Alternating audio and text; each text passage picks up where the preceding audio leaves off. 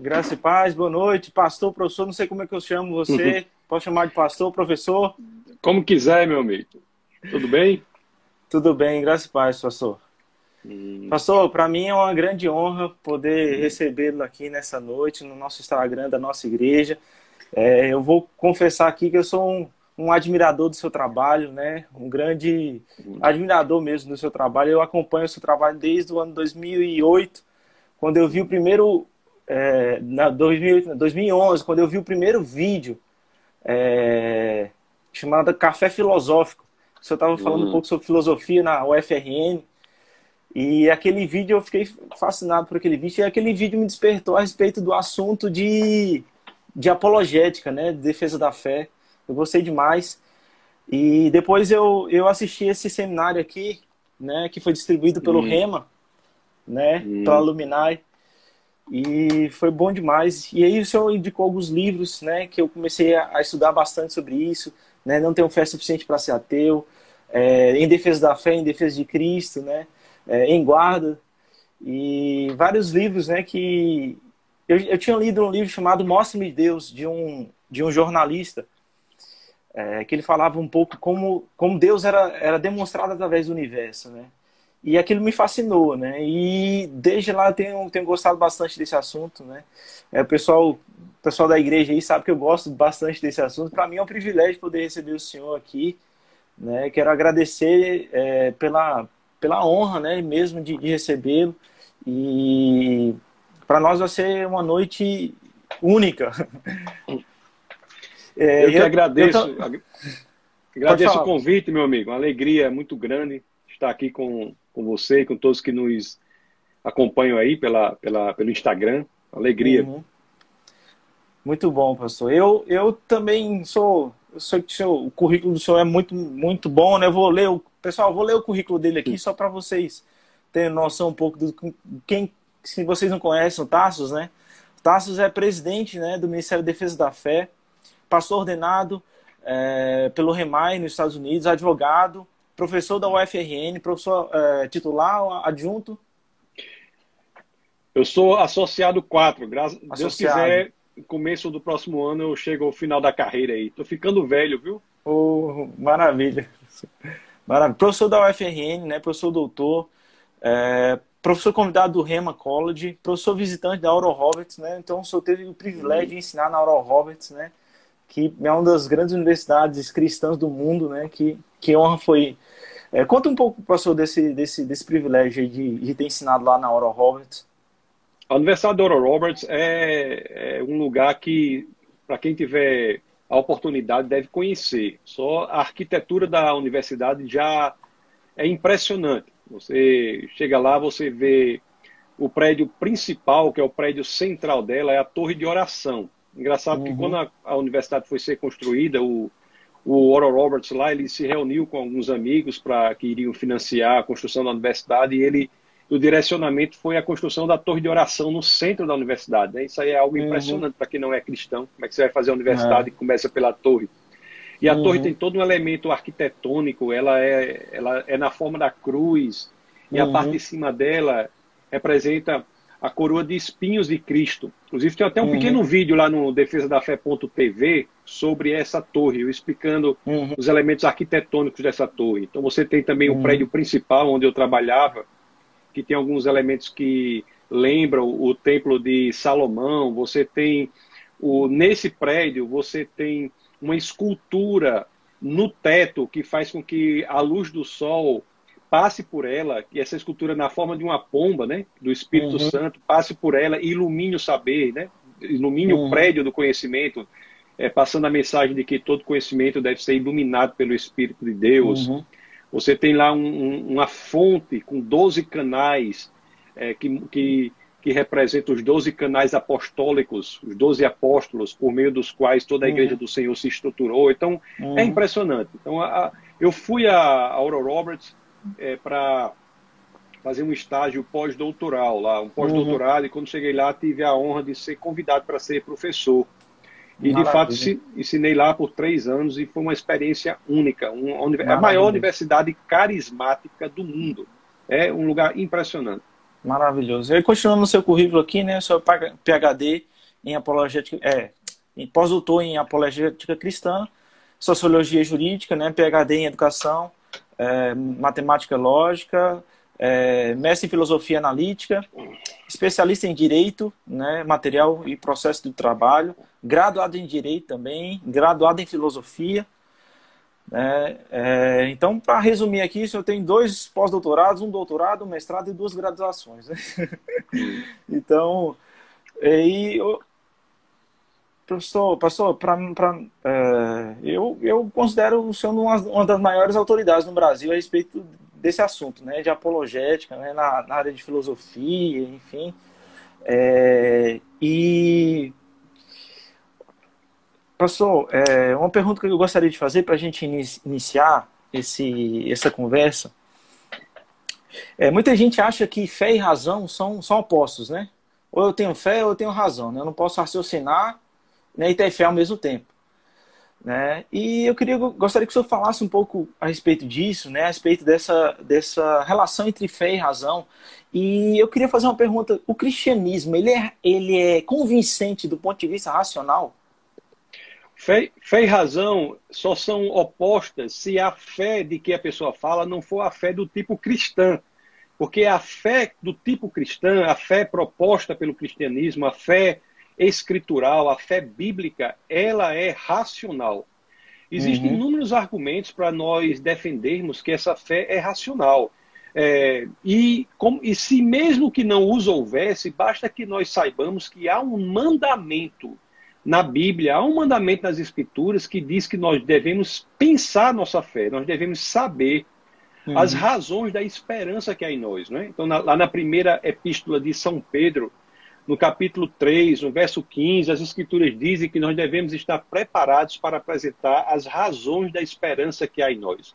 Então, uhum. existe um mandamento específico que diz que não é uma opção do cristão é, na realidade, é uma, é uma obrigação, é um mandamento uhum. para que pensemos a, as razões da nossa fé. Uhum. E, e, e, não, e tantas outras coisas, e talvez principalmente o fato de que o fundamento do cristianismo é um fato que pode ser investigado pela razão. Lá na uhum. primeira epístola aos Coríntios, no capítulo 15, no verso 14, o apóstolo Paulo diz que se Cristo não ressuscitou, é vã a nossa fé, é vã a nossa pregação. Você uhum. veja que o fundamento do cristianismo é um fato historicamente averiguável. É a uhum. ressurreição física e pública de um homem. Uhum. Só, como se, se não houvesse um mandamento, nós ainda temos essa afirmação uhum. de que o fundamento, o cristianismo se baseia numa fundação que é uhum. susceptível à investigação racional. Maravilhoso. É, eu, acho, acho, isso fantástico, né? E, é, e pensar que o, o cristianismo ele, ele, é convincente do ponto de vista racional. Muita gente acha que, que porque você é cristão você não deve pensar, né? Você não deve é, estudar, né? Eu, por exemplo, né? Eu tenho, tenho sou graduado na, na área de economia, né? Tenho mestrado na área também. É, meu irmão é, é, graduado na área de ciência da computação, ele tem mestrado também, é professor da UFMS aqui e está fazendo doutorado. Então a gente sempre gostou muito de estudar na nossa família, né? Então, e, e, e às vezes no meio cristão a gente tem aqui, o pessoal fica pensando, né? Poxa, mas é, acha que às vezes o cara vai entrar na universidade, vai virar ateu, né? Mas na verdade é o contrário, quanto mais a gente é, quanto mais a gente estuda, quanto mais eu estudo, quanto mais eu, eu, eu né, apesar de, de é, eu sou um curioso né, a respeito de outras áreas da, do conhecimento, física, né, matemática, é, filosofia, eu sou um curioso, né? Mas quanto mais a gente estuda biologia, mais você vê Deus nas coisas, né? Então não tem como desassociar a ciência da fé. Né? Se você for um cientista zeloso, um cientista que não vai negar a, a realidade, você vai chegar à conclusão de que Deus existe, né? de que a, é, Deus existe, né? que Jesus ressuscitou. Né? E, e, é maravilhoso esse texto que Pedro fala né? sobre mostrar as razões da fé. É... Só, me deixe pode... só acrescentar, acrescentar algo que você falou.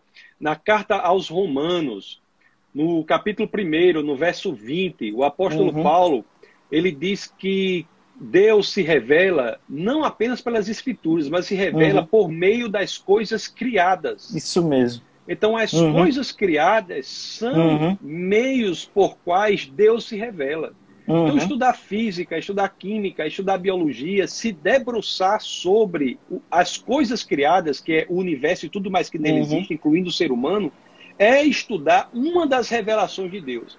Maravilhoso. Então, estuda, o estudo da teologia diz que nós temos duas revelações. Nós temos a revelação especial, que são os 66 uhum. livros da Bíblia, e temos a revelação geral. Uhum. A revelação geral é a natureza, é o universo.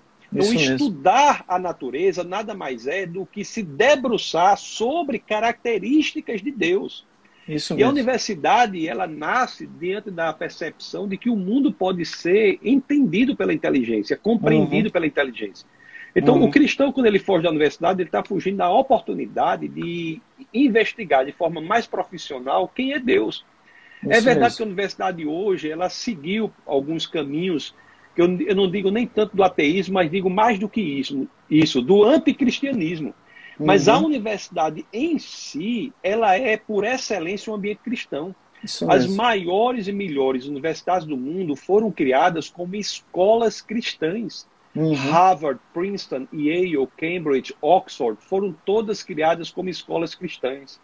Eu uhum. sempre digo assim: você depois, depois do nosso bate-papo, o pessoal procure aí no Google qual é o lema original da maior e melhor universidade do mundo, que é a Universidade de Harvard. O lema é uhum. é verdade para Cristo e a Igreja. Agora, Glória o cristão de hoje em dia, ele está sendo ensinado a abrir mão dos espaços em que ele deve uhum. atuar, abrir mão da arte, da cultura, da universidade. Uhum da ciência. Isso só pode ser obra do inimigo das nossas almas. Porque uhum, esses ambientes mesmo. eram, por excelência, ambientes cristãos e nós devemos isso ter mesmo. essa percepção. Agora, o conhecimento superficial leva ao ateísmo, o conhecimento isso. profundo leva ao cristianismo. É preciso que saibamos que temos de estudar. Uhum. Então, o cristianismo que prega o anti-intelectualismo não pode esperar algo diferente daqueles que seguem. O cristianismo uhum. tem que pregar o que ele tem por essência, que é o estudo profundo. Até porque, meus queridos, lá, é, meu querido, lá na, na, quando Jesus é questionado sobre qual é o maior dos mandamentos, o que é que ele diz? Amar o uhum. Pai com todo o seu coração, sua alma e todo o seu entendimento. Uhum. Algumas traduções até dizem toda a sua capacidade intelectual. Então uhum. Deus quer que nós o amemos por completo. Deus não diz assim, eu quero o seu uhum. coração, mas por favor, deixe o seu cérebro do lado de fora da porta. Maravilhoso. Eu até separei uma citação do, do nanocientista James Tour. Ele fala: somente um principiante não, que não sabe nada sobre ciência diria que a ciência descarta a fé. Se você realmente estudar a ciência, ela certamente o levará para mais perto de Deus. É maravilhoso isso, né? Eu estou fazendo, eu tô fazendo um vídeo aí, essa, eu vou fazer, quer dizer, um vídeo essa semana, vou lançar no canal lá no defesa da que é dizendo que a incerteza é uma categoria da ciência. Uhum. A incerteza, no ponto de vista da ciência, não é uma dúvida, é uma categoria. Uhum. A mecânica quântica trouxe para uhum. o ambiente da ciência o, o, caráter ou o elemento da incerteza, não como uma uhum. dúvida, mas como algo que faz parte. Então, a ciência por si só ela é incompleta pelo que ela própria diz. Então, assim, a, o cientista não trabalha sem fé. Existem uhum. várias coisas que o cientista tem de ter uhum. fé para fazer a ciência. Coisas uhum. simples, uhum. como a uniformidade das leis da natureza, a razoabilidade do método científico. O método científico não é algo provado pela ciência, uhum. é algo adotado por fé. Uhum. Que a, as leis que, que, estão, as leis da física que estão operando aqui em Natal são as mesmas que estão operando aí no, no Mato Grosso. Isso, isso, isso daí nós sabemos por fé. Não, Isso mesmo. Não, não há lógica. As que uhum. as leis da física que operam hoje vão operar amanhã também é uma assunção de fé. Então não há Isso nenhum mesmo. tipo de ciência uhum. que não tenha algum tipo de fé. É. O próprio ateu ele precisa ter fé para ser ateu, né? Precisa. E... É um modelo de mundo, é, um, é, uma forma de ver o mundo a qual uhum. ele, para aderir a ela, tem de ter fé. Isso mesmo. E eu gosto muito do, daquele livro né, do, do Norman Glaze e Frank Turek, né, que fala sobre não tenho fé suficiente para ser ateu. Ele é. mostra justamente que é necessário muito mais fé para você ser ateu do que, para você acreditar que Deus existe. Né? Então eu queria falar um pouco a respeito disso, pastor. É... é, basicamente, a apologética, né, que é a defesa da fé, ela se resume em três argumentos, né? É o argumento cosmológico, o argumento teleológico, né, que é do sintonia fina, né, do design, e o argumento moral, né? É, então, todos esses argumentos que são muito bem é, são sofisticados, né? Eu, e são muito razoáveis, né? São muito bons, eu, na minha opinião. É, eu gostaria que o senhor explanasse um pouquinho a respeito desses. Eu sei que o tempo né, é resumido, mas o senhor é, explanasse um pouco a respeito desses, desses três argumentos que provam a existência de Deus, de que, o, que, o, que acreditar que Deus existe é mais racional do que acreditar que Deus não existe. É, só acrescentando que não são apenas esses argumentos. Né? Nós temos argumentos ontológicos, uhum. o argumento estético, temos o argumento da confiabilidade das escrituras, o argumento da pessoa de Jesus Cristo. Existem muitos a outros argumentos. A ressurreição de Jesus, né? Também. A ressurreição. Então, tem vários tipos. O argumento da consciência. Isso é um argumento muito uhum. forte, inclusive até escrito por, um, por alguém que não é cristão. Tem um livro chamado Mente e Cosmos, Mind and Cosmos é uhum. um, que é escrito, inclusive, por um, por um professor lá da New York University, que é Thomas Nagel. Nagel, uhum. ele escreve esse livro, and Cosmos, que ele, que ele de, que parte significativa do livro é para demonstrar que a consciência não é viável, não é possível em um mundo em que não há Deus. Então existem uhum. muitos argumentos. Agora você tem razão. Os três principais são o cosmológico, o teleológico e o argumento da moralidade, o argumento axiológico. O argumento uhum. cosmológico ele se divide em duas partes. A primeira parte do argumento cosmológico é dizer que a cosmologia contemporânea ela se ela demonstra o que as escrituras têm dito há mais de três dezenas de séculos, há mais de 33 séculos. O que a cosmologia contemporânea diz hoje é uma defesa que a Bíblia faz há mais de três dezenas de séculos. Então, o que nós uhum. temos hoje, na, o que temos hoje na na cosmologia é a defesa da tese que é chamada criatio ex nihilo, criação uhum. a partir do nada. Então, uhum. a ideia de que o universo veio a existir não é uma ideia velha na, uhum. na, na, história intelectual humana, é uma ideia que uhum. inicia em meados do século passado, com advento, uhum. com alguns adventos da ciência, segundo a lei termodinâmica, universo expansão, radiação de fundo, galáxias, galáxias cimento, teoria da relatividade, vários argumentos da ciência fizeram com que o cientista assumisse que o universo tinha um início e se ele uhum. foi causado, a pergunta surge na ciência: quem é o causador? Qual é a uhum. causa? Se ele foi criado, quem é o criador? Uhum. Então, o argumento cosmológico ele trata nessa questão da origem do universo e também trata uhum. na questão da sintonia. Aí entramos para o universo, o argumento teleológico ou o argumento da sintonia fina uhum. ou o argumento do design. Esse argumento Pastor, já... é, Pastor, só para vamos explorar um pouco mais a respeito desse assunto, do, do primeiro argumento, né, do, do cosmológico. É, o senhor falou que é, hoje é um consenso científico, né, de que é, o universo foi criado, né, ele passou a existir, né, o que a Bíblia fala há muitos anos, né, e que é, alguns centenas de é, alguns anos atrás se falava que o universo era estático, né, que ele era eterno, né, que o universo não tinha sido criado. E com o avanço da ciência, descobriu-se que é, o universo ele foi, ele teve uma origem, né? ele teve um início. Né? Se ele tem um início, ele tem uma causa. Né? Por que, que essa causa necessariamente precisa ser Deus? Como que a gente. É, che... Eu, chega a isso. Desde, de, se você pegar qualquer livro, desde do, do, da Grécia até o idealismo alemão, Qualquer livro que fale sobre o universo vai dizer que o universo, você usou o termo correto, é estático. Esse uhum. é um termo mais técnico, né? Mas uhum. a, as pessoas entendem assim: é um universo que nunca veio a existir. Um uhum. universo que existe desde sempre. Um universo uhum. que nunca foi criado. Aí, com os adventos, nós vimos que o universo teve um início. E por que, que esse Deus é o Deus de quem falamos? Essa causa uhum. do universo é o Deus de quem falamos? Porque há vários indícios para isso. Quais são os principais indícios? O que a cosmologia contemporânea nos diz é que, juntamente com o universo, vieram a existir o espaço, a matéria, o tempo, as leis da natureza. Então, uhum. são quatro coisas básicas que a cosmo... não estou falando de religião, estou falando de cosmologia. Que a uhum. cosmologia contemporânea diz que vieram a existir juntamente com o universo. Então, a matéria não existia antes da criação do universo. Se a matéria não existia antes da criação do universo, a causa criadora da matéria não pode ser uma causa material, porque matéria não havia. Então, essa uhum. causa tem que ser imaterial e, portanto, infinita. Ou, não, uhum. imaterial e, portanto, espiritual. Uhum. Como a matéria só vem existir juntamente com o universo, a causa criadora da matéria tem que ser imaterial. Imaterial é um sinônimo de espiritual. Uhum. A cosmologia diz que o espaço veio a existir juntamente com o universo. Isso é o que a cosmologia diz. Se o espaço uhum. veio a existir juntamente com o universo, a causa criadora do espaço não pode ser uma causa espacial, porque espaço não havia. É uma causa uhum. não espacial, portanto, infinita. Uhum. A cosmologia diz que o tempo veio a existir juntamente com o universo. Não havia tempo antes da criação do universo. E até como eu digo aí nesse, nesse seminário uhum. que você uhum. falou, eu não, eu não posso uhum. falar antes, durante, depois. É uma Isso licença mesmo. poética, quando não há tempo. Isso. Então a uhum. causa que cria o tempo não pode ser temporal, é uma causa uhum. atemporal. Por uhum. isso que essa causa pode ver o futuro que você livremente decide. Deus ele não é unicamente eterno, ele mora fora do tempo, ele é atemporal.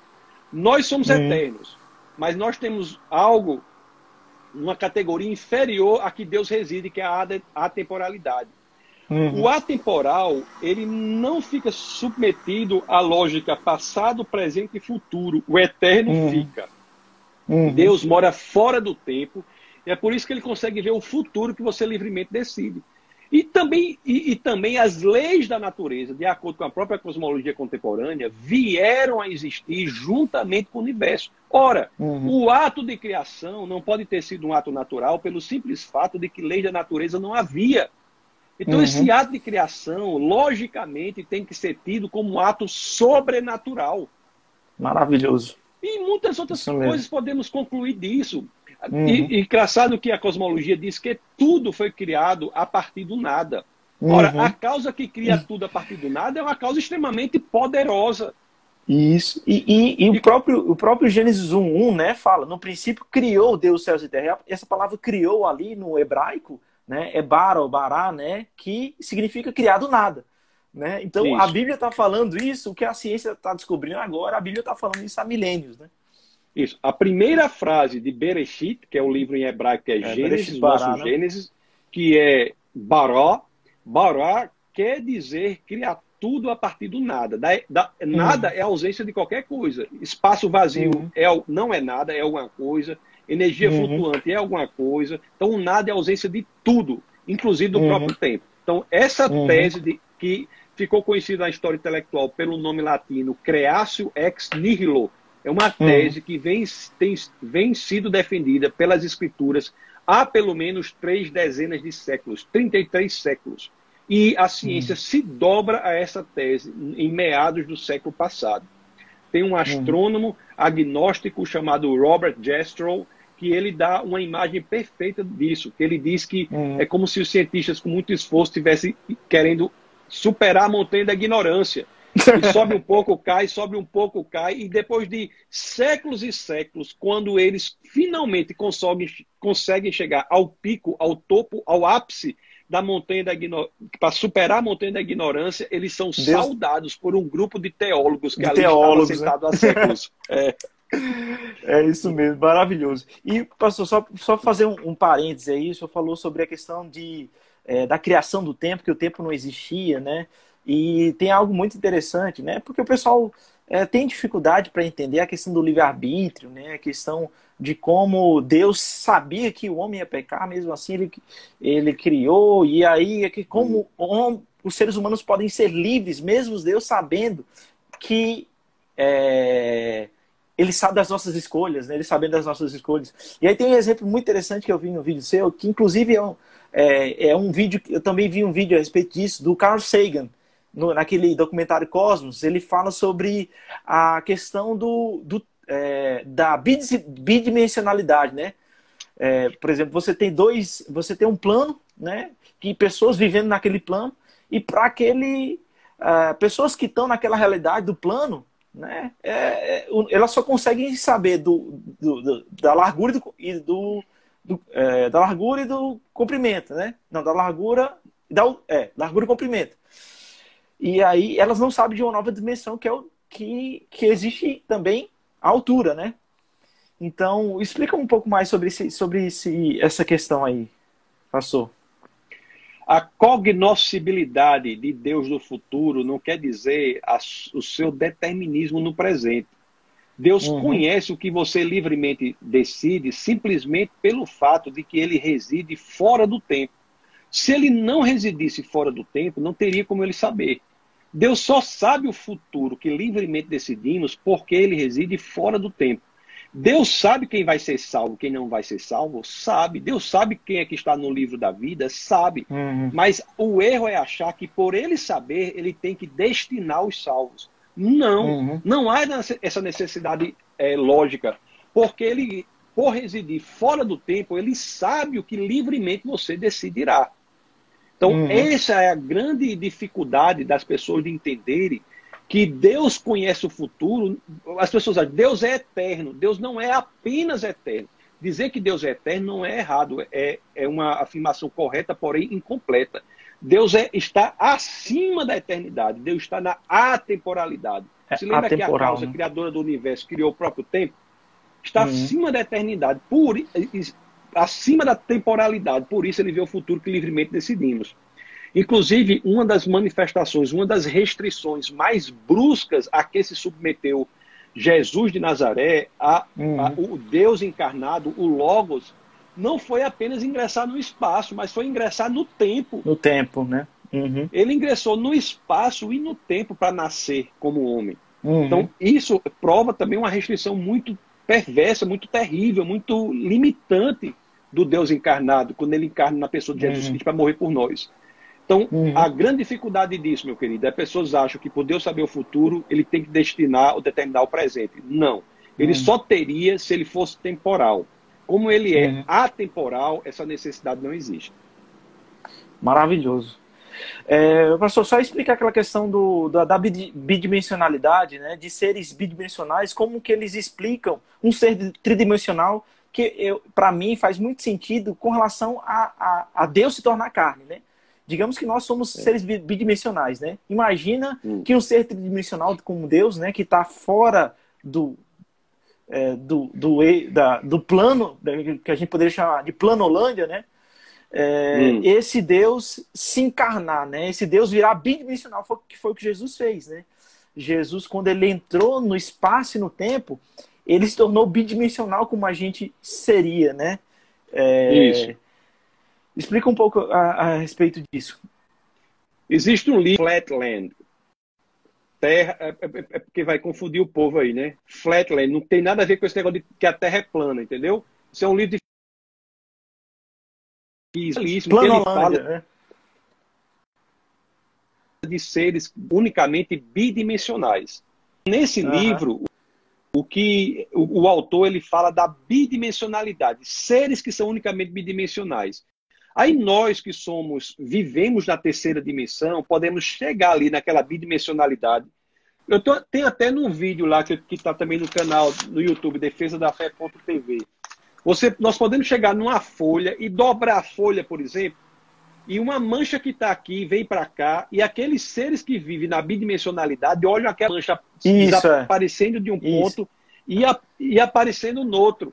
Para eles, que seria um milagre, né? Bidimensionalidade é aquilo teria configuração é um miraculosa, o que para a gente é facilmente explicado. Então, a, então você é. imagine um ser como Deus que vive na uhum. atemporalidade. É por isso que para uhum. ele é natural ver o futuro que livremente decidimos. Nós nunca conseguiremos fazer isso. Nunca conseguiremos. Só pode ver o futuro realmente quem é atemporal. E só existe um atemporal: Deus. Deus é o único que genuinamente pode ver o futuro, porque ele é atemporal. Maravilhoso, professor, é isso mesmo. Então, resumindo o argumento cosmológico aí, né? É, o universo ele passou a existir, né? O universo tem origem. Se o universo tem origem, ele tem uma causa. Ele tem uma causa. E essa causa necessariamente precisa ser atemporal, espacial e não material, né? Então, Atemporal, e, não espacial e espacial. imaterial. Imaterial, né? Então, e o Deus cristão, ele se encaixa em todas essas, é, essas o qualidades, Deus, né? esses atributos. O Deus do judaísmo e o Deus do islamismo também se encaixam nisso aí. Uhum. Certo? Para você uhum. restringir desses três deuses, do, o geo do judaísmo, ele não é em uhum. oposição ao do cristianismo, o cristianismo não é uma oposição ao judaísmo, mas é a completude do judaísmo. Uhum. E o Deus do Islã, por que não Deus do Islã? Por que não Deus só do Antigo Testamento? Porque o Deus da Bíblia como um todo. Aí você entra no outro argumento, que é o da é. confiabilidade é Jesus, das né? Escrituras. Né? Uhum. O, de, o, de, Jesus o de, e o da confiabilidade das Escrituras. Os 66 uhum. livros da Bíblia têm características que são únicas, incomparáveis com qualquer uma outra que você imaginar. Uhum. Isso mesmo, maravilhoso. Então, é, é, aí indo para o outro argumento, né, que o senhor começou a falar sobre o argumento do design, né, do teleológico. Fala um pouco mais sobre esse argumento e por que, por que, que a gente é, pode acreditar que Deus existe através desse argumento. Porque quando olhamos para o universo e para a vida, eles são os dois, né? O universo e a vida estruturados de tal forma que é absolutamente inimaginável, impensável considerar que aquilo pode ter sido por acaso. Há 122 características que são milimetricamente sintonizadas só no universo para que a vida seja possível. São as constantes antrópicas, né? Constantes antrópicas. Conhecidas por alguns chamam constantes antrópicas, 122. Então, nível de oxigênio no ar, transparência atmosférica, o fato de radiação, é, campo magnético na Terra, enfim, são 122. Então, a uhum. probabilidade de nós termos 122 situações milimetricamente sintonizadas para que a vida seja possível, por acaso, uhum. É uma uhum. probabilidade que é estimada em uma chance em 10 elevado a 138. Isso daí. Ou seja, impossível. A... É impossível. Ah, existe um princípio na matemática chamado princípio de Borel, que já diz que uma chance em 10 elevado a 50 é impossível. O princípio de Borel, que é um princípio da matemática na área de probabilidades e estatísticas, probabilidade e estatística já diz que isso é impossível. Uma chance em 10 a 50. Então, uma chance em 10 a 51 seria 10 vezes impossível. Uma chance hum. em 10 a 52, 100 vezes impossível. Uma chance em 10 a 53, mil vezes impossível. Uma chance em 10 a 54, 10 mil vezes impossível. Onde, qual é a quantidade de impossível que eu vou chegar quando eu chegar a uma chance em 10 a 138, que é a probabilidade de, por acaso, nós temos um, uhum. um planeta como a Terra em que as 122 características são milimetricamente sintonizadas para que a vida seja possível. Sintonizadas isso, simultaneamente, né? Simultaneamente. Se uma delas alterar, a vida, se, por exemplo, é. se a gravidade. Não existiria vida. Não, se a gravidade for alterada em uma parte, em 10 elevado a 40, no primeiro segundo da origem do universo, os planetas não se formariam. A vida não seria possível. Então, so, então é assim, você crê que tudo isso foi por acaso, é mais fé. É muito mais fé. para crer. Exato. Aí que é muita, uhum. é muita fé. É muita fé. É, precisa muito mais fé para ser ateu do que para ser cristão para acreditar no negócio oh, desse, né? Para mim, precisa o, mesmo. O, o argumento do design, para mim, ele é um dos melhores, porque a gente é, tem o, o, analogia do relojoeiro, né? O, essa analogia, ela fala que quando você encontra, se você estiver andando na floresta, se você encontrar um relógio cravado de diamante, né, preciso, você não vai achar que aquele, aquele relógio ele foi, é um produto da natureza, né? Não, Sim. há inteligência ali. Existe inteligência, existe um projeto por detrás daquele relógio. Esse é, um princípio, é, é um princípio pode, da história intelectual criado por William Paley. Uhum. O princípio de, diz assim, né? Por trás de um relógio sempre há um relojoeiro. Isso mesmo. Continua aí. Pode continuar, você. Não, é. eu só queria acrescentar que tem um nome específico na história intelectual Isso, é. humana, esse princípio é. que diz que, que quer dizer o quê? Como você disse, toda vez que nós vemos informação, que nós vemos complexidade, automaticamente nós atribuímos isso a, a ser consequência de uma causa inteligente. E eu Isso. falei da, do universo. E a vida também, a vida também é extremamente Muito complexa. Não a vida o DNA, simples. O DNA, né? Ele é extremamente complexo. O DNA é um alfabeto. O DNA é um alfabeto hum. de quatro letras, A, T, C, G. É um alfabeto que passa uma informação. Uhum. Se nós pegarmos, por exemplo, o DNA de um organismo unicelular, nós, nós, temos, nós seres humanos temos 100 trilhões de células. Se nós pegarmos um organismo que só tem uma célula, que é uma ameba, por exemplo, e nós não pegarmos nenhuma outra parte da estrutura celular da ameba, partes extremamente complexas, como RNA uhum. E outras tantas, você pegar só o DNA de uma ameba, a informação contida no DNA de uma ameba é equivalente a mil volumes da enciclopédia britânica. Meu Deus. Como, uma, como é que você pode dizer que isso pode ter sido feito por acaso? Mil volumes da uhum. enciclopédia britânica. Não há uhum. vida simples. Não uhum. há. O mais rudimentar que lhe pareça um organismo como uma ameba, o DNA dela é que tem informação equivalente a mil volumes da enciclopédia britânica. E o ser humano nem se compara. Uma uhum. célula só sua do, do seu cérebro tem, tem informação equivalente a 5 milhões de páginas de informação. 5 milhões de páginas são 25 mil livros de 200 páginas. Uma biblioteca de fôlego, de envergadura, uma biblioteca é. impressionante é. em uma só célula. E eu não estou hum. nem falando da chamada química biológica. Uhum. Porque tem um amigo meu, um, inclusive com quem eu trabalhei nos três anos nos Estados Unidos, na Oral Roberts, uhum. ele dizia assim, ele fazia, ele fazia licurgo, rapaz. O problema é que, com todo respeito aos biólogos, né, dizer, licurgo, uhum. o problema é que os biólogos não conhecem química. Porque nós estamos, porque nós estamos falando aqui de DNA, mas se nós formos para elementos mais é, micro, como uhum. por exemplo, como é que as proteínas são formadas? Como é que os aminoácidos sabem uhum. que devem se estruturar? Se daquela, ligar, né? Ligar daquela forma específica. Porque uhum. a proteína é como uma ferramenta. Um alicate, por exemplo, uhum. ele tem o formato que é dado pela função que ele vai desempenhar no futuro. É uma mente hum. inteligente que faz o alicate. Porque o formato do alicate, ele é dado pela função que ele vai desempenhar. Um martelo já é outro formato. Por quê? Porque ele vai desempenhar outra função. Da mesma forma são as proteínas. As uhum. proteínas são estruturadas de acordo com a função que no futuro ela irá desempenhar. Como é que os aminoácidos sabem que vão se ligar daquela uhum. forma para criar aquela proteína, para desempenhar um processo tal no futuro. Então você crê uhum. que tudo isso não precisa de uma causa inteligente por trás de tudo isso? Tem é que, que você pode até crer. Né? Tem que ter. Se você tiver fé que foi pelo acaso, aí sim é a fé é irracional. Fé. Irracional. a fé cristã isso. não é irracional, a fé cristã é racional. Muito bom. E, é, por exemplo, se você chegar em casa e você vê uma, uma mensagem escrita né, da, sua, da sua mãe, filho, leve o lixo para fora. Né, você não vai achar que aquelas letras elas se organizaram de forma aleatória ou o caos produziu aquelas letras. Não, você vai achar que tem inteligência por detrás. Em uma mensagem simples, em uma combinação de letras. Se a gente pensa assim de uma combinação de letras simples, imagina uma combinação de letras como você falou do DNA, né? Que é uma combinação de letras que faz o que a gente é. No nosso DNA está a cor dos nossos olhos, a cor da nossa pele, a cor do nosso cabelo.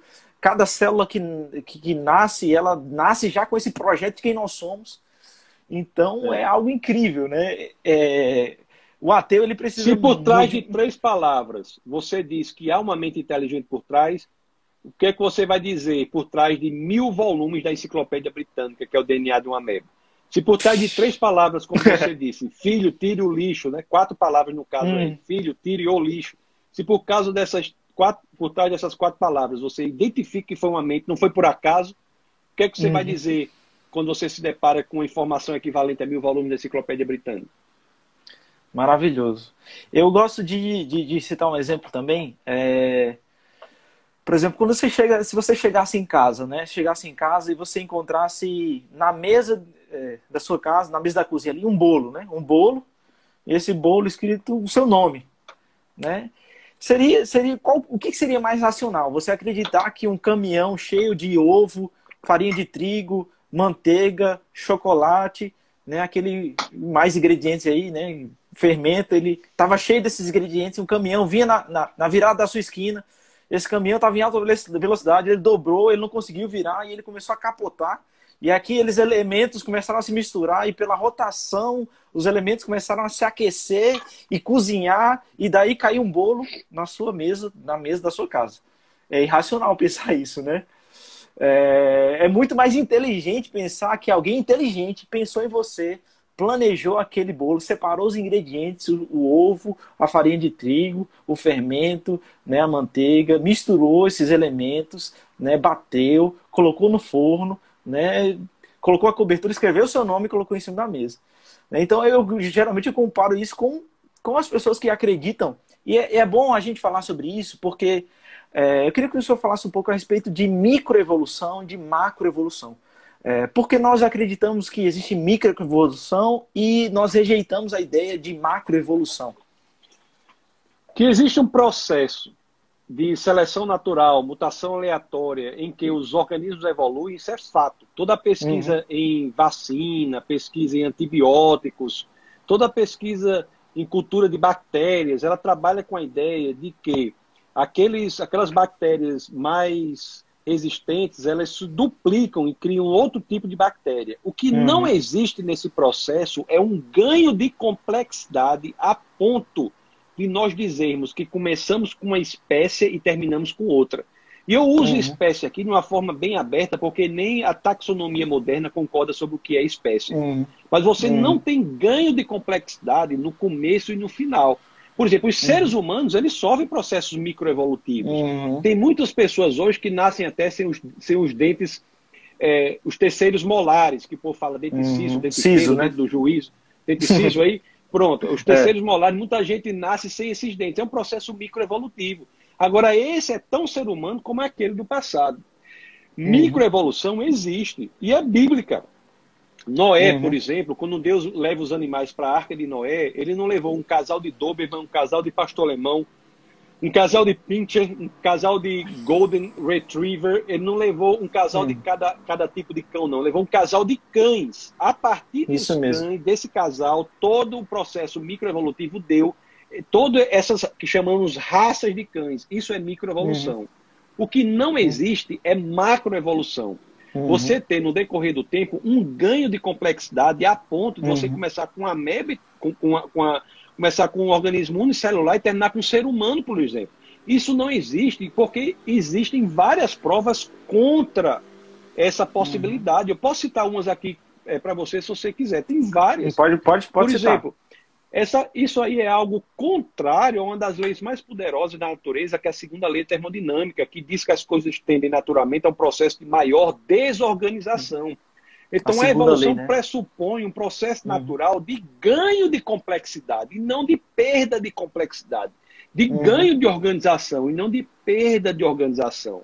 Outro, uhum. outro problema que nós temos também é a ausência de fósseis de transição. Se a macroevolução uhum. fosse o fato, nós teríamos inúmeros, inúmeros fósseis uhum. de transição, o que não uhum. existe. Não tem, a lacuna, né? é uma lacuna, né? Há uma lacuna importante. Os, os poucos que há são fraudes. Eu uhum. mesmo estive numa cidade chamada Glen Rose, tem um amigo meu lá que tem um museu chamado é, é, Creation Museum, Museu da Criação. O nome, nome desse meu amigo é Carl Barr. Ele tem esse uhum. museu lá, eu fui lá e lá está o dente do homem de Nebraska. O dente hum. de Nebraska foi a partir desse dente que construíram todo um fóssil de transição. Depois, hum. de, depois descobriram que esse dente era o dente de um porco. São fraudulentos esses fósseis de transição. Não há. Agora, o que há é. Hoje mesmo, eu, eu andar na rua aqui, eu vejo gente que parece um fóssil de transição andando. Tem gente muito esquisita. Não, é, entendeu? E sem falar nisso, tem, tem, tem certas patologias que, que hum. podem dar essa impressão, né? Uhum. Certas deformidades que podem dar essa impressão. Existem muitos outros, outros argumentos. Um argumento uhum. muito importante é o argumento da complexidade irredutível. Por exemplo, uhum. você, vou dar, você, é um, você é uma pessoa muito chique, não vai entender esse meu exemplo, eu vou tentar dar. Você conhece a ratoeira? Aquela ratoeira sim. antiga que era um negócio de madeira assim, com um, uma mola, sim, um sim. gancho. Né? Esse, esse argumento é dado por Michael Behe. Ele diz assim: uhum. a ratoeira é um sistema irredutivelmente complexo. Ela uhum. tem cinco partes. Né? Tem a mola, a madeira, o não sei o que, não sei o que, não sei o que. Se você tirar qualquer uma dessas partes, ela não funciona. Da mesma forma, cada vez mais o ser humano é entendido dessa forma. Os organismos são entendidos dessa forma. Então, uhum. os órgãos são essenciais.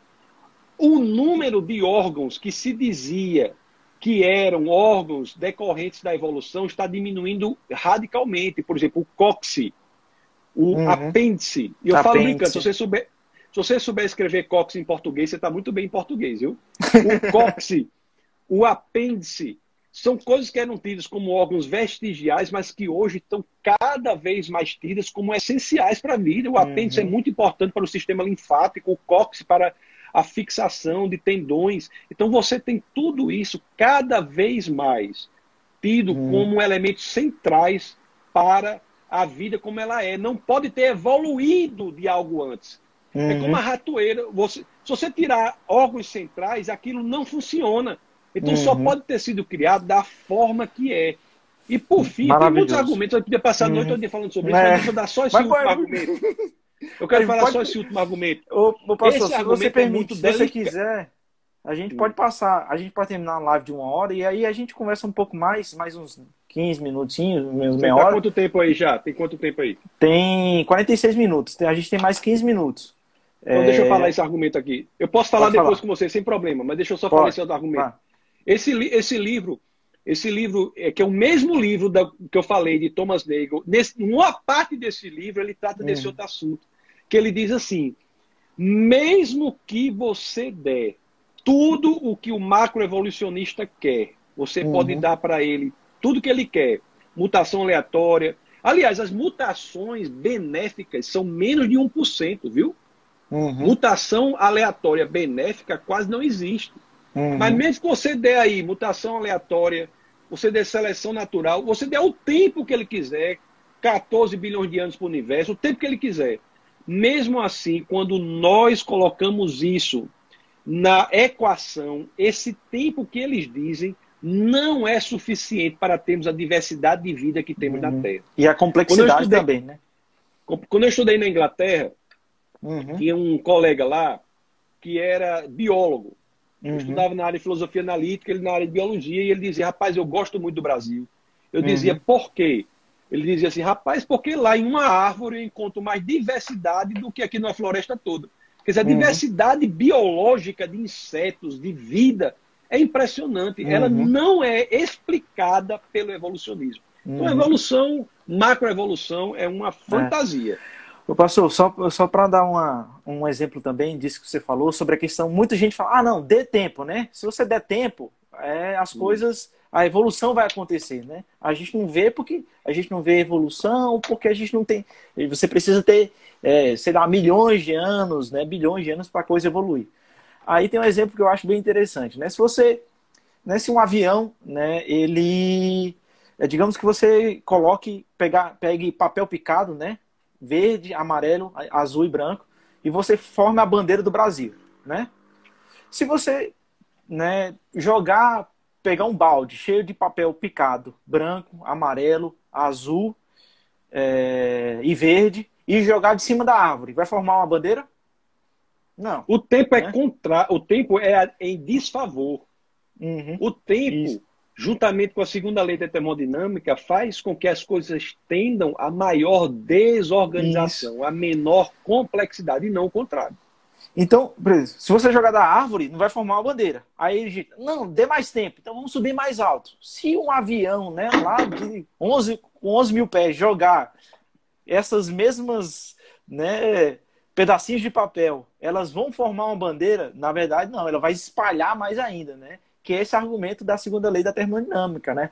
As coisas tendem a se desorganizar. Um exemplo disso é o seu quarto, né? Se você não arrumar ele, né, ele vai tender a se desorganizar, né? Ele, as coisas no universo, elas tendem a uma, uma desorganização. E sobre essa questão de macro e microevolução, o próprio Darwin, né, ele não observou macroevolução, ele observou microevolução, que era o quê? O tentilhão lá, que ele, o bico dele foi modificado de acordo com né, a região que ele estava ali, a necessidade que ele tinha né, de, de, um determinado alimento. Então isso adaptou ele, né, o bico dele, mas um tentilhão não virou um, um peixe. Né? Um tentilhão continuou sendo um tentilhão. Não toda, houve mudança toda, de espécie, espécie. Toda a construção relevante do estudo genético, que é, foi importante nesse, no, século, no século XX, é pós-darwiana pós-darwiniana. Uhum. Então, Darwin não tinha acesso uhum. a isso. Então, entendeu? Então, isso aí tem que ser levado em consideração. Todo o conhecimento que temos hoje do elemento genético, Darwin não tinha isso. Uhum. Maravilhoso, pastor. E aí, então, nós falamos sobre o argumento cosmológico, né? É, só para resumir aqui, falamos sobre o argumento cosmológico da existência de Deus, né? Então, é, o universo, ele existe, o universo teve início. Se teve início, tudo que tem início tem uma causa. Então, essa causa precisa ser a espacial, é, não material, atemporal, né? E nós falamos sobre o argumento teleológico, né, que é o argumento design, né? Então, tudo que a gente vê, é, existe inteligência por detrás, né? É, mas aí eu gostaria de introduzir um assunto, né? Tá, eu, tá quanto eu, tempo falta? Falta 10 minutos, mas... Certo. Qualquer é, coisa a gente... Pode reiniciar de novo, né? É, eu só queria dizer que, porque se você achar melhor, porque a gente já começou com um novo, novo assunto, vai falar do argumento moral, alguma coisa assim que você, que você falou? Isso, isso. Então, pronto. Você é. acha melhor? A gente já inicia outra, como é que você quer fazer? Você que sabe. Não, a gente vamos, vamos terminar e a gente começa certo. outra. Quando eu só quero dizer tempo... que tem. Só quero dizer que muitos desses vídeos estão disponíveis. Hum. Você, você acessa lá no seu navegador, você bota defesadafé.tv. Uhum. Aí você vai ser direcionado ao canal de vídeos do, do Ministério da Defesa da Fé, em que muitas dessas explicações estão, lá com maior pormenorização, mais detalhes, uhum. mais calma. Então, Maravilhoso. É, é, e também no, no, Instagram do Defesa da Fé, que é arroba Defesa da Fé, uhum. você pode ir lá no link da, da, bio, né, como o pessoal fala, e tem uhum. acesso ao canal do YouTube, a blog, a muitas outras coisas. Só deixar essa informação para que queiram se aprofundar, tem essa oportunidade. E o pessoal não, aí, pessoal que está seguindo a gente aí, né, acompanhando a live, que não segue o pastor Tassos, né, clica aí, segue ele, né. Eu sigo ele, a, a, o Ministério da Defesa da Fé, é maravilhoso o conteúdo que eles trazem, então quero deixar sua, sua essa motivação para você fazer isso. Pastor, é a questão do argumento teleológico do design e tal, nós falamos sobre isso. É, e a gente vê é, que, que as coisas são. O universo é belo, né? Se você olhar para uma supernova, se você olhar para as galáxias, né, para as estrelas, é lindo. Você vai olhar para o mar, olhar para pra, as árvores, né, para os animais, é, é lindo. Mas tem, tem os, os, ateus, né, eles costumam levantar uma. Quando a gente fala sobre isso, eles costumam levantar o, o argumento da, da questão do mal, né, o problema do mal. Né, que é aquele paradoxo de Epicuro, né? Se Deus é bom, e todo-poderoso, né? Porque o mal existe. Então, fala um pouco a respeito disso. Se Deus é bom e poderoso, por que, que o mal existe? O problema da moralidade, o problema do mal é muito interessante. Mas a primeira coisa que nós temos que ver é o elemento filosófico. Né? Nós temos o elemento filosófico e temos o elemento que eu chamo existencial, que alguns chamam de emocional. O problema filosófico do mal é o seguinte: alguns acham que Deus é, não é compatível com a existência do mal, mas é o contrário. Nós só identificamos que há mal no mundo porque Deus existe. Nós só identificamos que há mal no mundo porque existe bem no mundo. Então, entre o bem e o mal, nessa distinção, é que podemos identificar que algo é mal. E para distinguirmos o bem do mal, nós temos que entender que há uma lei moral objetiva a partir da qual o bem e o mal se distinguem. E se uhum. há uma lei moral objetiva, é muito razoável nós defendemos que é um legislador moral objetivo, uhum. que chamamos de Deus. Se Deus não existisse, nós não identificaríamos o mal no mundo. C.S. Lewis, que é um grande escritor, engraçado que ele era ateu por questões da moralidade. E ele dizia assim: uhum. ele dizia assim, como é que eu posso dizer que uma linha é torta se eu não tenho a ideia de uma o linha padrão, reta? Né? Um padrão de uma linha reta. Eu uhum. só posso ter a percepção de que a linha é torta porque a linha é reta.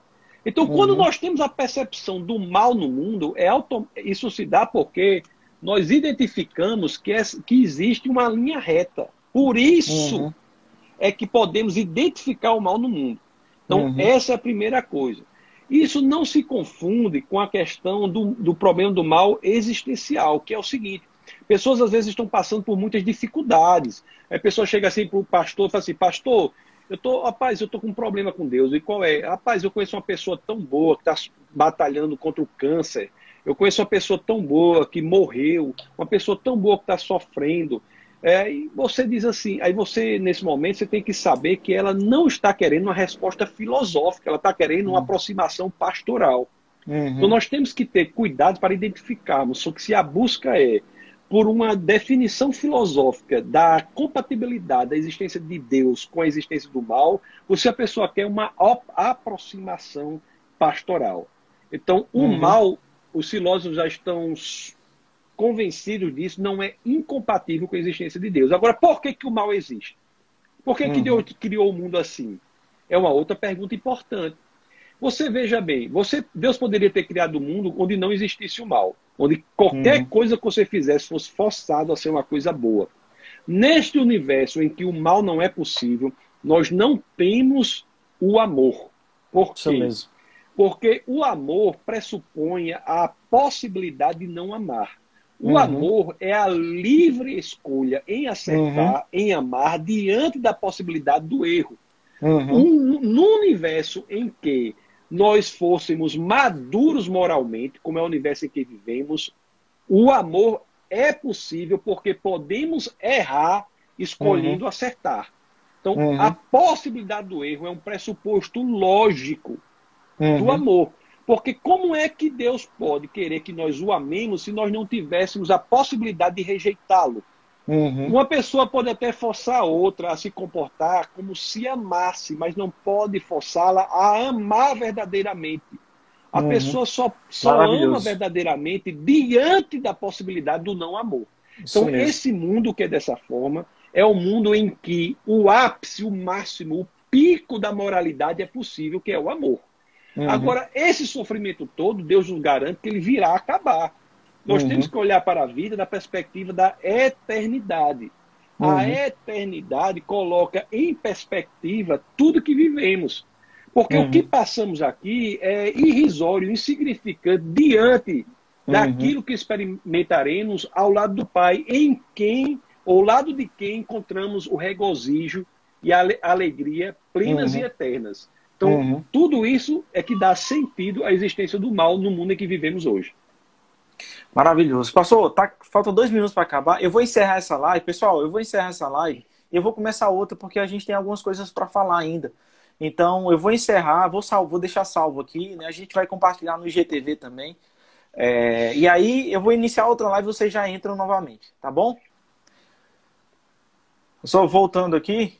É, então, esse, esse, o argumento da, da moralidade, né? E é um dos, um, para mim também é um dos mais fortes, né? Porque é, da onde veio essa, essa noção de amor que a gente tem, né?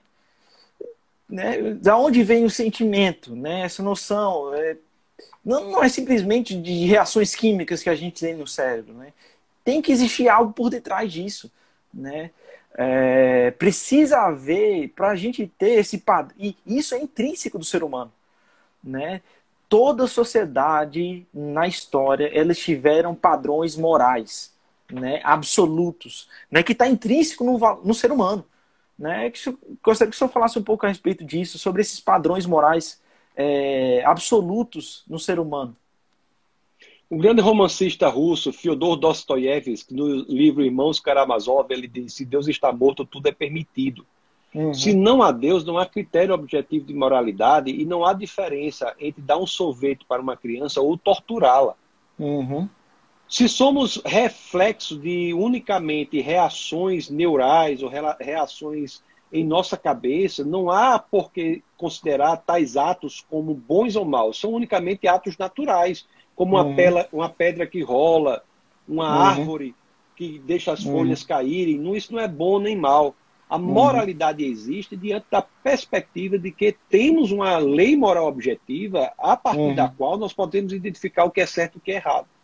O certo e o errado necessitam da, da lei moral objetiva e esta lei moral objetiva pede a existência de um legislador moral objetivo, que é Deus.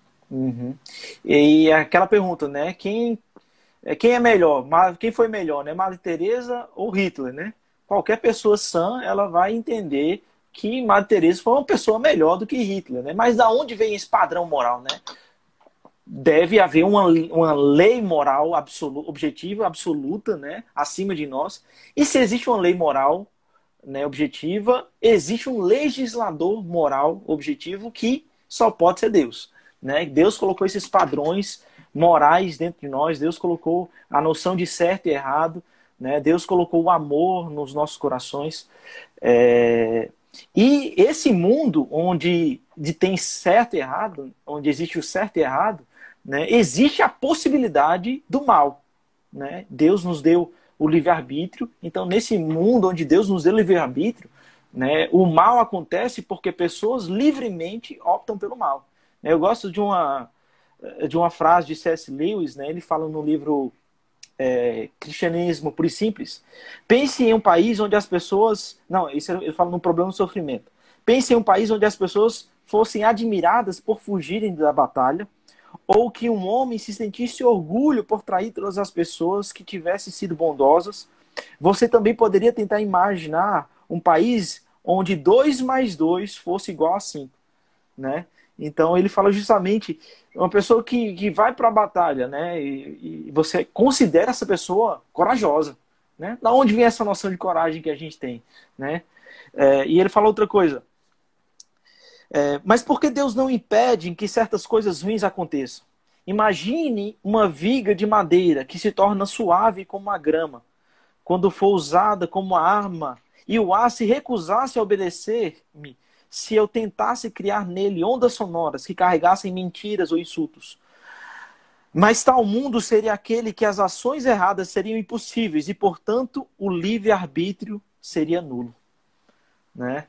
Então, o C.S. Lewis justamente falando disso, né? Que os seres humanos, a gente vê mal moral no mundo, por quê? Porque seres humanos livres, agentes morais livres, que somos nós, eles optam pelo mal. E porque eles optam pelo mal, existe o mal. Né? O mal é uma consequência da ausência do bem. Né? De pessoas optarem, decidirem é, pelo mal. Então, né, e é isso. Imagina se se as leis da física impedissem, né? se Deus, toda vez que uma pessoa fosse fazer o mal, Deus impedisse, não haveria livre-arbítrio. Né? Então, se Deus impedisse, todas as vezes que houvessem guerras, Deus impedisse, né? As pessoas de fato não seriam livres, não, não seriam livres. Então, assim Deus... como a mesma coisa de Deus impedir alguém fazer algo que ele não queira, é, seria uhum. ele criar aquele que ele soubesse que só agiria da forma que ele quisesse. Isso mesmo. Que então, seria aquele robô, né? Ah. Exato. Tanto faz Deus determinar o nosso agir no mundo, como ele só criar aqueles que ele sabe que agiriam conforme ele quisesse que as pessoas agissem. Então, uhum. Então é importante porque muita gente diz assim, mas Deus não sabia que Adão ia pecar, por que, que Deus criou Adão? Porque tanto faz uhum. Deus só criar a pessoa que ele sabe que vai agir da forma que ele quer, como ele criar qualquer pessoa e forçar que ele haja da forma que ele quer que ele haja. Entendeu? Uhum. Isso, maravilhoso. É... Então, pessoal, nós falamos um pouco a respeito do, do argumento da, da moralidade, né? É, outra coisa, né? A respeito desse argumento da, da moralidade, né? É, no paradoxo de Epicuro, ele fala, né? Ora, se Deus é bom e onipotente, ele deveria acabar com o mal, né? Mas a onipotência de Deus não significa que Deus pode fazer todas as tem coisas que Deus não pode fazer, né? Por exemplo, Deus não pode fazer coisas ilógicas, não, Deus não pode fazer um círculo quadrado, Deus não pode fazer é, um, um homem ficar grávido, né? Então fala um pouco é, a respeito disso, professor. É, agora é importante aí que Deus não Deus permite a existência do mal, não é porque ele não possa acabar com o mal. Uhum. Deus pode acabar com o mal, o que são duas coisas diferentes. Você está dizendo de algo de, de, por exemplo, Deus não pode fazer um solteiro casado. Uhum. Então Deus não pode fazer um coisas ilógicas, né? Ilógicas. Ah, por quê? Porque a logicidade emana de Deus. Uhum. Isso mesmo.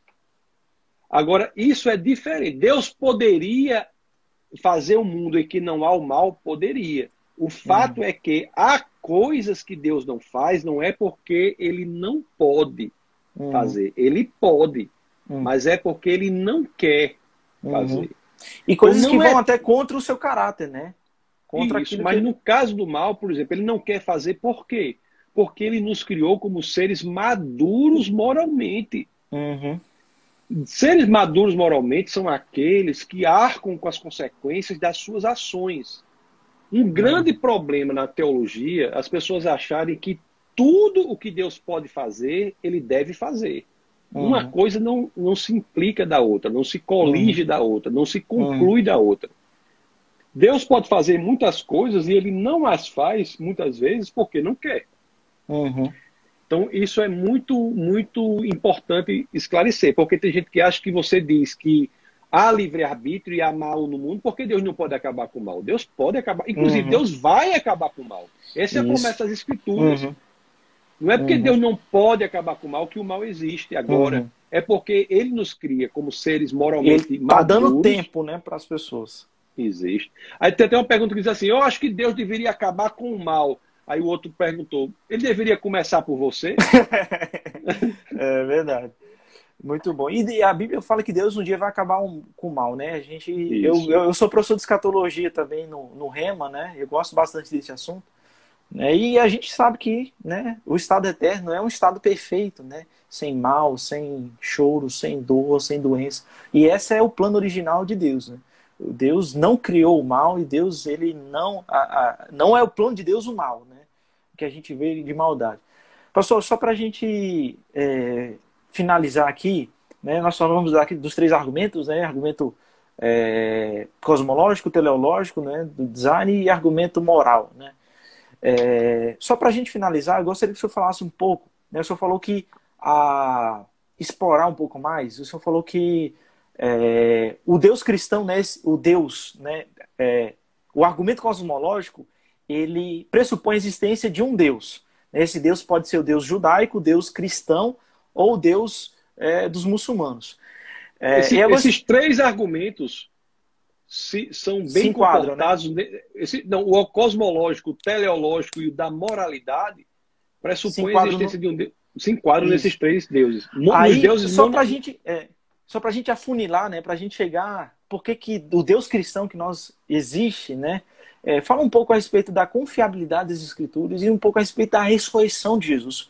Porque a ressurreição de Jesus ela é um fato histórico que a gente pode investigar e, e pode provar a respeito da ressurreição. As escrituras elas são únicas, singulares, se comparado com qualquer outro livro já produzido na antiguidade, né? Eu sempre digo assim, o que são o que são as escrituras? São 66 livros, 39 do Antigo Testamento, 27 do Novo Testamento, escritos num período de 15 séculos. Então são livros que têm estilos literários totalmente diferentes. Você tem livros fortemente poéticos, como os primeiros capítulos de Gênesis, você tem Salmos, Provérbios, você tem livros de história livros, são tratados históricos, como o segundo livro de, de, de, de Lucas, que é, que é Atos, você tem 84 fatos que são provados pela história e arqueologia só no livro de Atos, o próprio Evangelho de João. Então, são livros históricos. Você tem livros que são de, de natureza profética, como Daniel. Você tem livros que preveem acontecimentos que se dão oito séculos depois, quatro séculos depois, livros de Isaías, etc, etc. Então são livros com estilos totalmente diferentes. Uhum. E, você, e, autores com totalmente diferentes. Você tem autores que são reis, como é o caso de Salomão, uhum. o caso de Davi, você tem pescadores, como é o caso Paulo de Pedro. era um erudito, né? Paulo era um, um, filósofo de alta envergadura, de, uhum. de fôlego, um, alguém que foi treinado aos pés do de neto Gamaliel. de Gamaliel, que é neto do fundador da maior escola judaica de todos os tempos. Então você tem todo esse aglomerado de pessoas, né? cerca de 40 autores que escrevem os 66 livros da Bíblia. São 39 autores que escrevem os, os, o, o é, 31 autores que escrevem os 39 livros do Antigo Testamento, uhum. 9 autores que escrevem os 27 livros do Novo Testamento. E quando você pega esses 66 livros produzidos nesse período todo, você não tem uma só contradição. Tem dificuldades, mas são uhum. aparentes. Para ela, há soluções. Eu estou até querendo criar uma série de vídeos que eu vou colocar tanto aqui no, no arroba é, Defesa uhum. da Fé, quanto no, no defesadafé.tv, sobre essas aparentes contradições da Bíblia, dificuldades da Bíblia. Para todas elas, tem solução. Isso é inigualável se comparado com qualquer outro, outro livro. Eu mesmo, quando eu escrevo meus livros, eu sempre digo assim, eu termino de escrever sozinho um livro, quando eu vejo no final tem contradição. Eu tenho que, re, tenho que re, reeditar, pedir alguém para ler, para dar uma... Revisar. Porque eu sozinho, você, revisar. Você imagine 40 autores no período de é 15 séculos. E é não, então isso, isso é um caráter único. Qualquer intelectual pode ser ateu, pode ser o que for, tem que se dobrar essa unicidade, singularidade, caráter ímpar das uhum. escrituras. Uhum. E a, a questão das cópias, né? Pois é, aí as pessoas dizem muito assim, mas será que isso não foi moldado no passado uhum. tempo? Será que era assim desde sempre? Porque é tão impressionante. Aí o interessante é isso, né? O Antigo Testamento é mantido com, pelos judeus. Os judeus têm essa grande contribuição. O judeu é o uhum. povo da palavra, né? Então, desde uhum. o concílio de Jâmnia, no ano 90 depois de Cristo, que foram estabelecidos aqueles livros como do Antigo Testamento, eles não estabeleceram 39 livros. O livro sagrado uhum. judaico é Tanar. É dividido em três partes: Torá, Nevi'im e Ketuvim. Eram 24 livros, só que esses 24 livros têm o mesmo conteúdo dos 39 do Antigo Testamento. É como uma pizza. Uma pizza que você tem uma pizza é uma coisa mais doida que eu acho da face da terra. Você chega na pizzaria, o cara pergunta: Você quer uma... qual é o tamanho da pizza? O cara diz: é, São seis fatias. Seis fatias porque ele corta em seis fatias. É. Ele pode cortar em doze, em duas, é. né? em uhum. quatro, do jeito que ele quiser. Então, uhum. o conteúdo do livro Sagrado Judaico tem 24 é, fatias e foi dividido em 39 para o Antigo Testamento. Então, uhum. esse texto foi mantido pelos judeus desde o concílio de Jâmnia, no ano 90 depois de Cristo e isso é mantido muito forte. Mas no uhum. Novo Testamento também, que é impressionante. Inclusive, eu tenho até um vídeo lá no Defesa da uhum. Fé TV, que é como a Bíblia foi formada, para quem quer saber como uhum. todos os livros 66 foram formados. Mas o Novo Testamento, as pessoas acham que aquilo poderia ter sido editado, uhum. Mas é tão impressionante que nós temos só do Novo Testamento, nós temos 5.686 cópias na língua original em que ele foi escrito. Vocês sabem uhum. que o uhum. Antigo Testamento foi escrito em hebraico, com algumas partes de aramaico. O uhum. Novo Testamento foi escrito em grego. Uhum. Nós temos 5.686 cópias em grego do Novo Testamento. E se nós colocarmos essas cópias uma ao lado da outra, elas são absolutamente idênticas em 99,5% dos casos. Isso é um Meu recorde. Deus.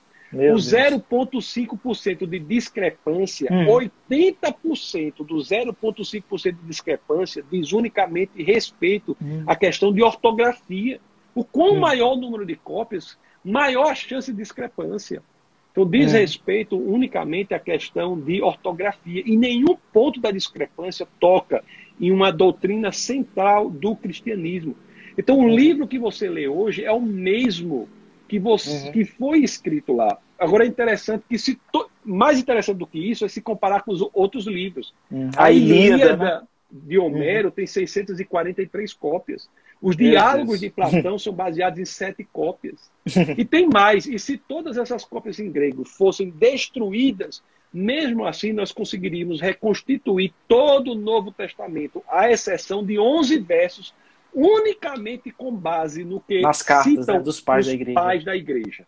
Um, uhum. Exceção de 11 versos, você reconstruiria todo o Novo Testamento. Isso sem levar em consideração as traduções que foram feitas para línguas da época, como, como o próprio árabe, o latim. Nós temos aí cerca de 25 mil cópias traduzidas para outras línguas. Então, o texto que você lê hoje é exatamente o texto que você lê lá atrás, sem falar, meu querido, que estou falando de um texto que houve uma determinação imperial para que ele fosse destruído, né? Diocleciano, uhum, no ano 303 uhum. depois de Cristo, determinou uhum. que todo esse material fosse destruído e os cristãos fossem mortos. Então, isso é incomparável, é único, é singular. E como não fosse apenas isso, o texto ele se submete à investigação. Existem fatos que podem ser Históricos, investigados. Né? histórico, a começar pela, pelo fundamento do cristianismo, que é uhum. é aquilo que está na primeira epístola aos Coríntios, no capítulo 15, do verso 14, quando as escrituras diz que se Cristo não ressuscitou, é vã a nossa fé, é vã a nossa pregação. O, o, Para você ter a ideia, o único documento que se pretende histórico que diz que Jesus não morreu é o Corão. Uhum. Não existe nada na produção intelectual em Roma nada na produção intelectual na Grécia, uhum. nada na produção intelectual da antiguidade que diga que Jesus não morreu. Pelo contrário, a produção intelectual da humanidade da antiguidade é unânime em dizer que Jesus morreu, foi crucificado. Só o Corão diz que não foi. E o cristianismo, no seu livro sagrado, que são as Escrituras, diz, na primeira epístola 15, no hum. verso 14, diz que este é o fundamento, a base do cristianismo. Se Cristo não ressuscitou, é vã uhum. nossa fé, é vã nossa pregação. É vã nossa é pregação. É único, é, é, isso é, é, único, é corajoso demais. Porque está dizendo, se não. Uhum. E olha que é uma ressurreição física uhum. num túmulo público. Porque o apóstolo Paulo podia ter dito: se eu não sonhei com um anjo, uhum. o cristianismo é vão. Ora, uhum. ele poderia até ter sonhado, mas não teria como a gente investigar. Uhum. Uma coisa única, não basta para isso a coisa ser verdadeira, ela tem que ser verificável, investigável. Uhum. E a ressurreição uhum. de Jesus Cristo é algo investigado. O, uhum. A tese judaica, por exemplo, é que ele não ressuscitou, inclusive essa tese está até na Bíblia, é que ele uhum. não ressuscitou, né? Que, que, que os discípulos que roubaram o corpo, né? Roubaram o corpo e disseram que ele estava vivo. Ora, como é que gente frouxa daquele jeito? Porque eu acho que uhum. eles, antes da ressurreição e do advento Sim. de Pentecostes, ele era um frouxo. Porque o próprio Pedro, Pedro negou né? Cristo duas, três vezes. Então, como é que esse povo, que era tão frouxo, após a ressurreição, se torna tão corajoso, uhum. tão cheio de ímpeto, de força, e após o advento também do Espírito Santo de Pentecostes em Ato 2, se uhum. tornam tão fortes, tão fortes, que de, de frouxos passaram a, a, a, a serem capazes de morrer pela fé. Todos os apóstolos foram perseguidos, mortos, torturados e mortos, à exceção de João, que teve uhum. sua pena convertida e ficou lá na ilha de Patmos, onde escreveu o Apocalipse. Todos os demais foram perseguidos, torturados e mortos e não negaram a ressurreição de Cristo. Uhum. Você já viu alguém combinar algo assim? Ei, vamos combinar uma coisa, uhum. vamos, vamos dizer uma mentira. E o que é que você vai ganhar com isso? Todo mundo vai morrer. É. Então, isso não é, se e ninguém, ninguém morre por uma mentira, né? Você pode até morrer por uma mentira, é, achando que ela é verdade, né? Tem gente, muita gente que morreram por, por, filosofias, né, crenças, achando que aquilo era verdade. Mas ninguém morre por uma mentira sabendo que é mentira. Né? Então, eles morreram, eles morreram porque eles sabiam que era verdade. E se, né, como se diz, né, que é, os discípulos roubaram, significa que eles fraudaram, né? Eles não iam morrer por um negócio que eles sabiam que tinha fraudado né? Não iam ser como Pedro foi crucificado de ponta, é, de ponta cabeça, né? Como Paulo, é, como os outros, né? Bartolomeu esfolado, né? Que é tirar a pele vivo. Então, todos eles morreram de mortes brutas, né? E, e não negaram. Ora, só em, no advento de Atos 2, no advento de Pentecostes, nós temos mais cristãos reunidos ali do que Jesus Cristo viu em toda a vida. Uhum. Isso mesmo. E, e o próprio Paulo fala no credo lá, né, de, de 1 Coríntios capítulo 15, que mais de 500 irmãos viram Jesus. Né? Então seria fácil para investigar aquilo. Né? E ele fala, dos quais sobrevivem até hoje. Então seria fácil um, e um desses falar, ó, cadê? Eles estavam lá porque eles eram testemunhas, eles sabiam. Era fácil você investigar naquela época. Né? Por exemplo, imagina que os discípulos tivessem roubado o corpo de Jesus. Seria fácil para os judeus irem no túmulo e falar, ó, beleza, não, não ressuscitou, cadê o corpo? Acha o corpo. Seria para os judeus seria para os do Sinédrio lá, né, Caifás, né, seria os prêmios deles seria achar o corpo de Jesus, mas eles não conseguiram achar. Por quê? Até Porque hoje. Jesus... Até hum. hoje, qualquer o cristianismo diz: você quer acabar com o cristianismo, acha o corpo de Jesus. Acha o corpo, isso mesmo. Primeira, primeiras Coríntios 15, 14. Quer acabar com o cristianismo? Está aqui, acha o corpo. Uhum. É, outra coisa, a Gisane colocou aqui, a questão das mulheres também serem testemunhas, né? As mulheres naquela época, elas não tinham testemunho, elas não poderiam ser usadas como testemunhas em tribunais. Né? E o fato das mulheres testemunharem e ser relatado isso significa que o testemunho é verdadeiro. Né? Fala um pouquinho sobre é, isso. Professor.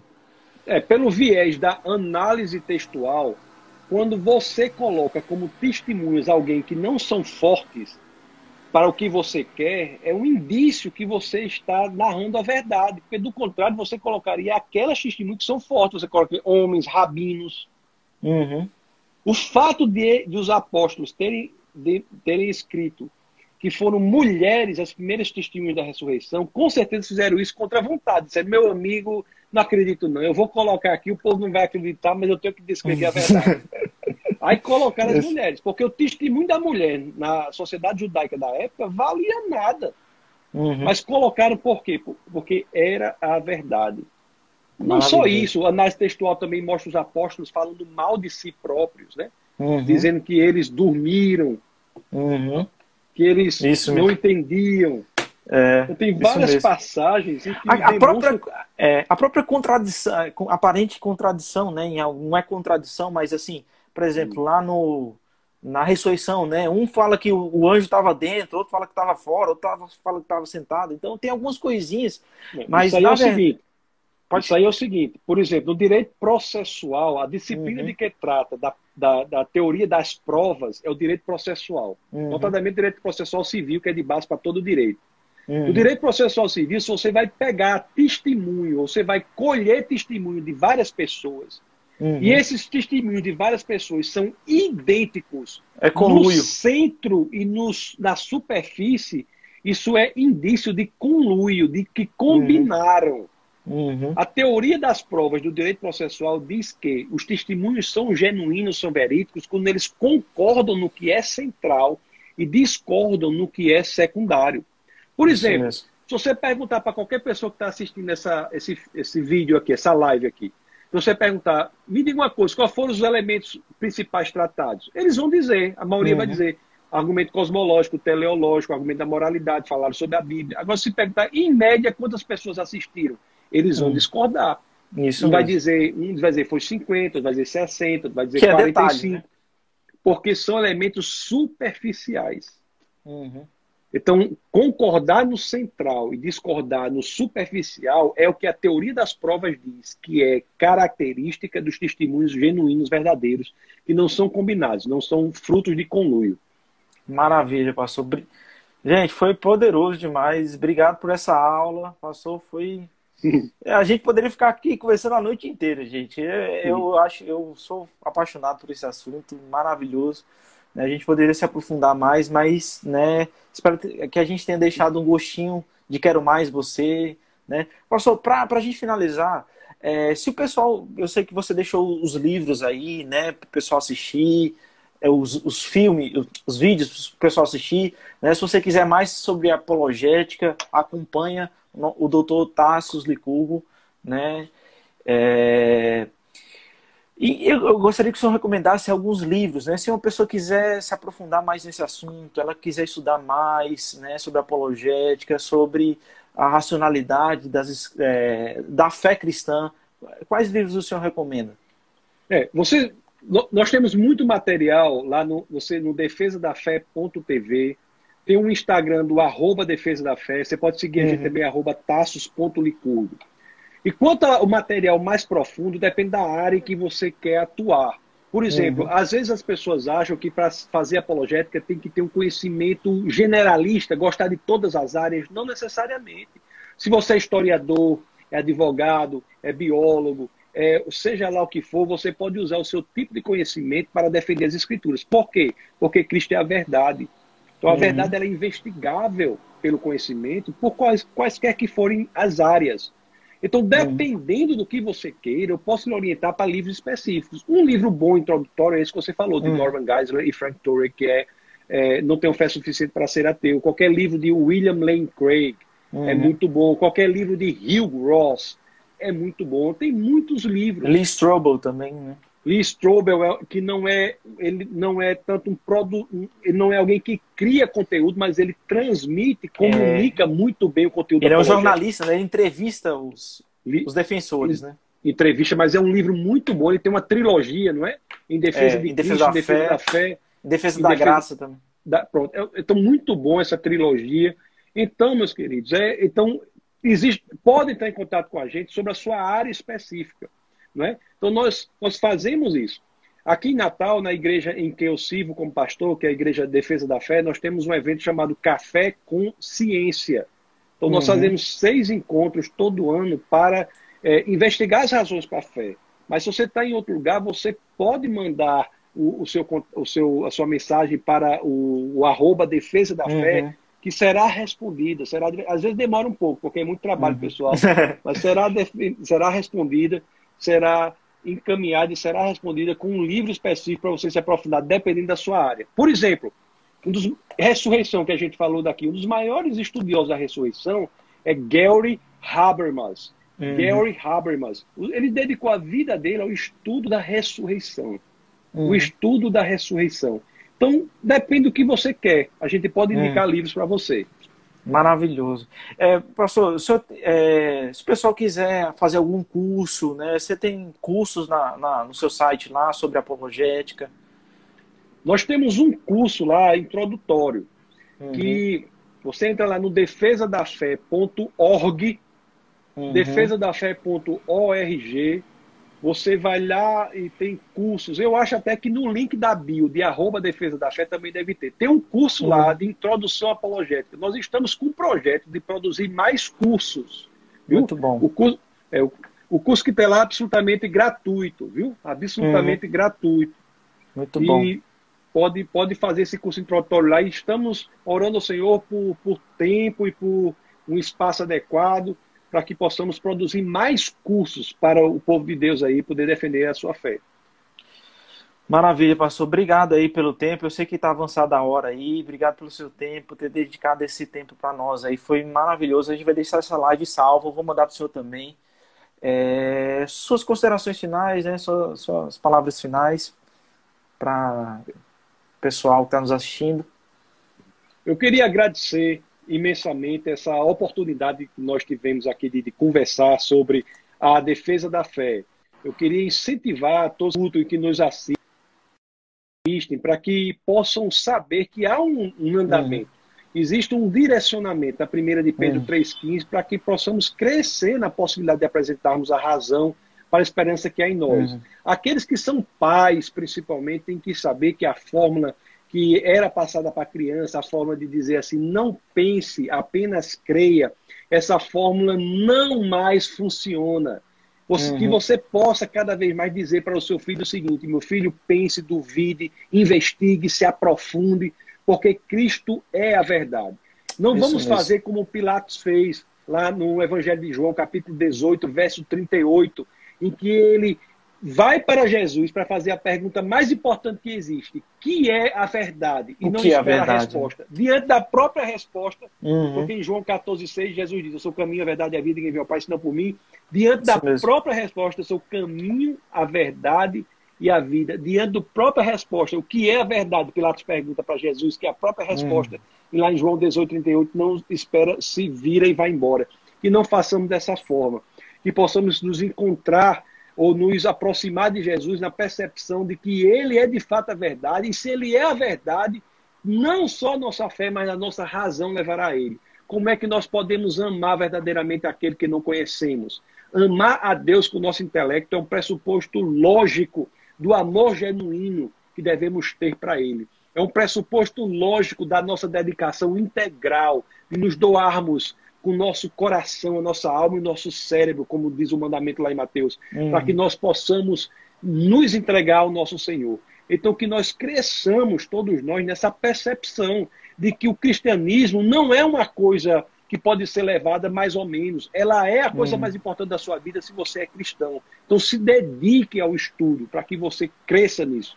Quando eventuais ventos da incredulidade baterem a sua porta, é a concepção intelectual que você tem, que lida com a verdade, que fará com que você tenha aquela força de que você precisa para se ajoelhar e orar perante o Senhor, para lhe tirar daquele momento ali por qual você está passando. Cristo é a expressão da verdade e ele é e podemos buscar essa expressão não só com o nosso coração, conforme eu disse, mas também com a nossa mente. Para terminar, já se dizia, meu querido, que a grande distância que todos nós temos de caminhar não é mais do que uns 20 e poucos centímetros. É a distância que separa o cérebro do coração, aí uns 40 centímetros, cérebro do coração. Uhum. Então temos que fazer pelo cérebro, mas temos que levar tudo isso para o coração. Mas para chegar no coração é preciso que tenhamos a convicção que estamos lidando com a verdade. Então, minhas palavras de agradecimento pela oportunidade de compartilhar com vocês essas informações e essas opiniões e esses, essas impressões sobre aquilo que é a coisa mais importante para todos nós, que é a pessoa de Jesus Cristo. Rapaz, uma salva de palmas aí. Maravilhoso. Se você estivesse na igreja, você ia ser ovacionado. Uma salva de palmas. Espero que depois de passar essa, essa pandemia, eu, te, eu possa ter a oportunidade de trazer você para a nossa igreja. Para nós vai ser uma honra, pastor. É, quero de coração mesmo agradecer por, por esse tempo, por transmitir tantas coisas né, para nós é, e motivar você a seguir o pastor Tassos né, no Instagram dele, acompanhar as postagens, o Ministério da Defesa da Fé. Você que segue ele também, segue a nossa igreja, perfil da nossa igreja também, Verbo Campo Grande MS. Me segue também, Vinícius, arroba Vinícius Misael. É... E passou, mais uma vez, obrigado. É, um abraço na sua família aí, na sua esposa. E boa noite. Um grande abraço, viu? Deus abençoe. Valeu. Tchau, gente. Boa noite. Obrigado pela audiência aí. Foi bom demais.